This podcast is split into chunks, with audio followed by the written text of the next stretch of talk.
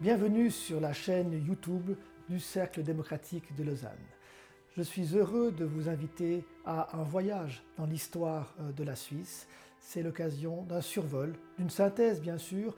Beaucoup de sujets ne seront peu ou pas traités, c'est pas possible de tout dire, mais nous espérons en tous les cas que vous aurez du plaisir à découvrir ce qu'est l'histoire de la Suisse et que ça suscitera chez vous quelque intérêt pour creuser davantage l'un ou l'autre sujet. Bon voyage et merci de votre attention.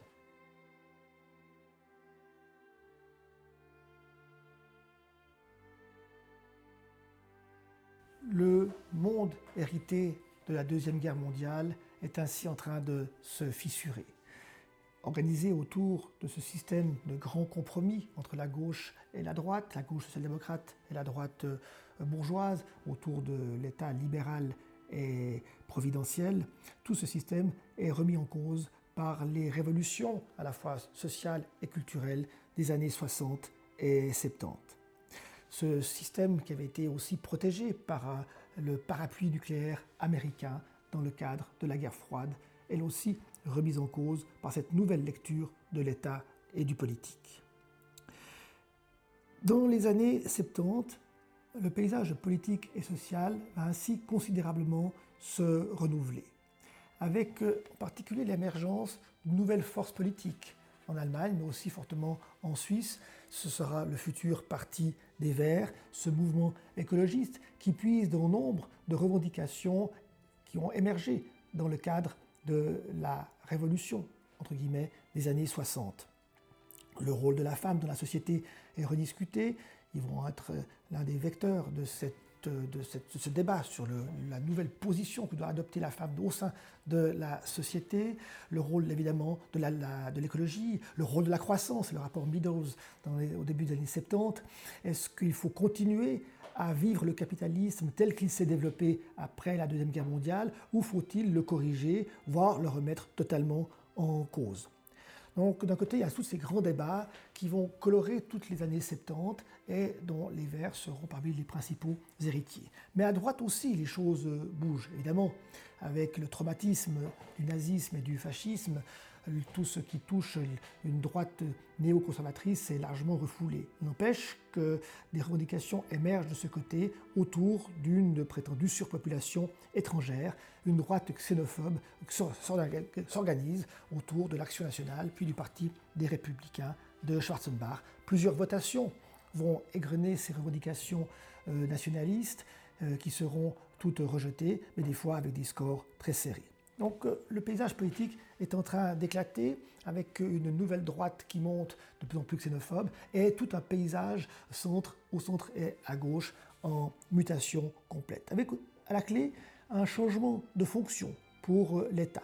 L'État, dans une dimension dite autoritaire, avait été largement contesté dans les années 70, mais c'est aussi vers lui que l'on va de plus se tourner pour mettre en œuvre les politiques nouvelles que la population estime nécessaire d'entreprendre.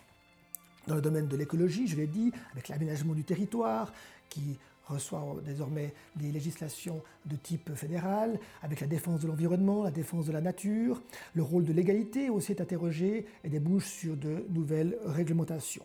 C'est également le rôle de la nation, évidemment, dans, cette, euh, euh, dans ce dans cet incubateur à idées nouvelles que furent les années 70, euh, le rôle de la nation, évidemment, hérité d'après euh, une certaine gauche de l'après-guerre ou de la guerre, doit être rediscuté, voire contesté. C'est l'armée, souvent l'étendard symbolique de l'idée de nation, qui est mise en doute. L'armée suisse, qui était considérée comme une sorte de rassembleur des cultures helvétiques, eh bien, est mise au banc des accusés débouchera sur une initiative populaire en 1989 où le principe de l'armée sera confirmé, par la population, mais les promoteurs de l'abolition de l'armée euh, obtiendront un score assez important qui obligera l'armée, elle aussi, à se réorganiser. C'est donc tout un contexte général qui euh, est remis en cause, qui est rediscuté et qui débouche sur bien des principes qui orientent aujourd'hui encore la politique en Suisse parce qu'en réalité, tous les partis seront imbibés des idées dites 68 ardes. Cette idée de liberté va se répandre dans tous les corps, dans tous, les euh, secteurs de la société et dans tous les partis politiques. Tous les partis politiques vont redéfinir cette fameuse notion de liberté à l'aune, à la lumière en tous les cas, des années 60. Et c'est ce qui va se passer dans les années 80, alors que l'on constate que l'État, cet État libéral et providentiel créé au lendemain de la guerre et qui ne cesse d'enfler au gré des nouvelles missions qu'on lui confie, eh est en train d'étouffer, en tout cas est en train de vivre des situations financières de plus en plus difficiles. Et autant les années 70 ont été marquées par cette liberté qu'on pourrait qualifier de libertaire, plutôt marquée à gauche, les années 80 vont mettre en avant une autre vision de la liberté, plus marquée sous le sceau de l'économie et d'une réforme du capitalisme qui elle-même devrait influencer une réforme de l'État. C'est ce qu'on appellera l'ère néolibérale, ou parfois ultralibérale, cette façon de revisiter la liberté, non seulement dans sa dimension sociale et, politique, mais également dans sa dimension économique avec en arrière-fond cette réalité aussi, un État providentiel surchargé de missions et qui n'arrive plus forcément à les assumer et qui coûte surtout de plus en plus cher, d'où de nouvelles idées sur la fiscalité, sur euh, la liberté qui doit être laissée aux entreprises et sur l'organisation de la liberté des échanges économiques qui là aussi vont déboucher sur d'importantes réformes. Et donc ces deux débats qui se font face, une liberté sociale, politique, sexuelle, liée à l'environnement plutôt marquée à gauche, et une liberté qui doit permettre de repenser non pas de contester en soi l'idée de l'État, mais de repenser le fonctionnement de l'État dont les partis de droite vont largement s'inspirer, avec pour l'instant mis de côté ces idées euh, néo-nationalistes, mais qui reviendront par la suite sur le devant de la scène. Surtout que en 1989 survient un élément majeur qui va là aussi faire exploser le paysage social et politique, la fin de la guerre, la guerre froide, la chute du mur de Berlin, l'effondrement de l'Union soviétique. Tous les cadres, toutes les balises qui quadrillaient le paysage mental, politique et social de l'après-guerre s'effondrent. Il faut tout repenser, tout réimaginer. Bien sûr, euh, cette fin de l'Union soviétique, la fin du communisme politique tel que mis en œuvre par euh, l'URSS est aussi dû par euh, cette coalition des libertés, si on peut l'appeler ainsi, cette liberté, ce libéralisme de gauche, entre guillemets, et ce libéralisme de droite plus marqué par l'économie, cet essor de cette nouvelle vision des libertés a évidemment contribué à modifier l'état d'esprit des populations du bloc soviétique et à accélérer la fin de l'Empire soviétique. Mais les conséquences seront nombreuses et en Suisse, elles vont se dérouler sur un arrière-fond de crise. Alors que l'Europe continue son agrégation politique, la Suisse traverse une crise économique sérieuse qui va l'accompagner durant toute la décennie qui suit la chute du mur de Berlin, la décennie, des, la décennie 90. Comment faire face à cette crise économique alors que l'Europe, elle, flambe et va devenir bientôt Union européenne? Pour la Suisse, le problème se double d'une crise qu'on pourrait qualifier de morale. De nombreuses questions émergent dans cette fin de la guerre froide, la fin d'un monde. En 1991, on s'apprête à célébrer le 700e anniversaire de la Confédération et les questions surgissent, en lien aussi avec le rôle de la Suisse durant la guerre. Qu'est-ce que la Suisse en réalité? Est-ce que la Suisse mérite de vivre, en quelque sorte? Puis en 1992, c'est la question européenne. Pour les uns, la Suisse doit entrer ou se rapprocher considérablement de l'Europe, ne serait-ce que pour sauver sa situation économique, pour, survivre en quelque, sorte, en quelque sorte. Pour d'autres, au contraire, l'adhésion euh, souhaitée par ces gens de la Suisse à l'Union européenne en, gestation n'est pas du tout du ressort de l'économie, c'est au contraire une sorte de légitimation. La Suisse se sauverait moralement, en quelque sorte, en entrant dans l'Europe. C'est un vaste débat existentiel, profond pour la Suisse. Et encore une troisième crise morale va survenir dans les années 1995 à peu près, avec justement avec les archives, alors que les archives s'ouvrent sur le rôle de la Suisse durant la Seconde Guerre mondiale, c'est l'affaire des fonds juifs en déshérence. Est-ce que la Suisse a trahi ses valeurs morales durant la guerre et quel en est le prix à payer aujourd'hui? Donc sur cet arrière-fond, quelle réflexion doit être faite Et on sait que la Suisse va refuser de franchir le pas européen un grand débat qui verra l'émergence de l'UDC, l'ancien parti agrarien devenu à la fois euh, adhérent d'un néolibéralisme profond et d'une reformulation du rôle de l'État avec un nationalisme néoconservateur comme substrat philosophique. En même temps, la Suisse va devoir, sait devoir se réformer à cause de la crise économique. Alors quel axe prendre, emprunter avec toutes ces questions à la fois économiques et morales qui, se posent? La Suisse refuse d'entrer dans l'espace économique européen, qui avait été considéré comme une sorte d'antichambre d'une adhésion à l'Europe politique. La voie bilatérale sera ainsi privilégiée, négociations qui seront fructueuses pour la Suisse, mais qui obligent aussi la Suisse à se réorganiser, à se réinventer, à réfléchir le rôle de ses services publics, à voir dans quelle mesure l'État doit s'engager ou non, voire même se retirer de certaines activités. Sur le plan politique, c'est donc une reconfiguration avec euh, à droite cette émergence d'une droite euh, néoconservatrice à, tendance parfois populiste qui va déstabiliser le, camp droite. Le, centre, hein, qui était incarné jusqu'à maintenant en quelque sorte par les radicaux et par les catholiques conservateurs, va s'éroder considérablement, voire parfois s'effondrer. Mais la gauche aussi est agitée, car à partir des années 70, avec euh, ces nouvelles gauches qui étaient apparues, le bloc social-démocrate est lui aussi tombé en difficulté. Et la chute du communisme en 1989 va toucher profondément les fondements philosophiques de la gauche.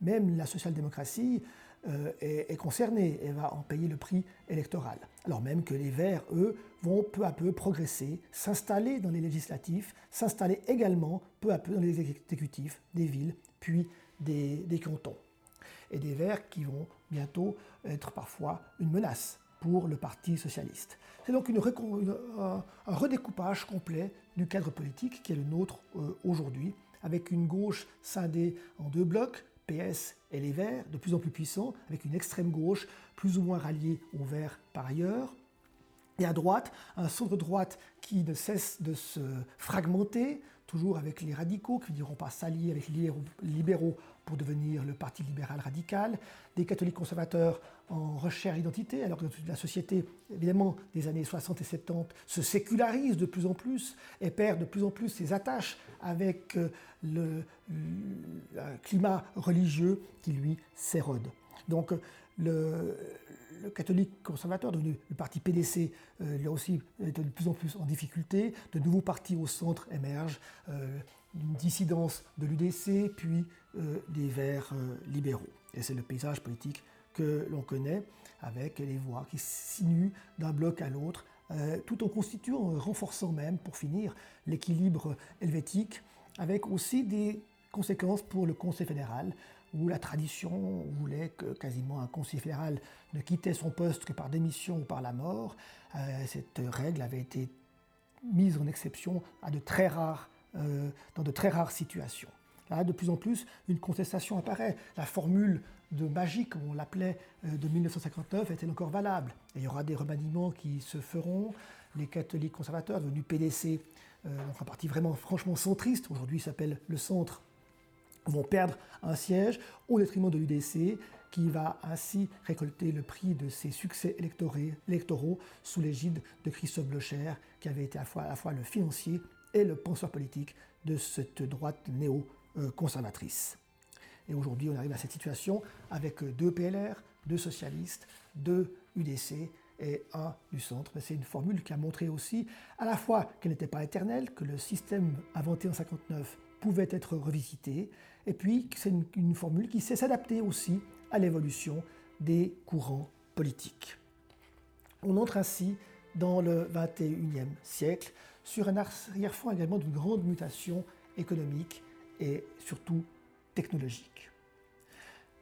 Avec ce gros courant néolibéral né dans les années 1980, je l'ai dit tout à l'heure, euh, tout le système des échanges économiques, des relations internationales a été reconsidéré, réinventé, et c'est ce qu'on appelle la mondialisation. On a vu aussi que cette idée de mondialisation n'est pas nouvelle en soi, était déjà à l'œuvre à la fin du 19e siècle, mais c'est une nouvelle forme de mondialisation qui s'instaure. Tous les pays désormais participent au grand courant des échanges économiques, et surtout cette mondialisation économique est sous-tendue par une forme de mondialisation technologique avec l'essor de l'informatique et du numérique qui bouleverse totalement les modes de production, les modes de consommation également.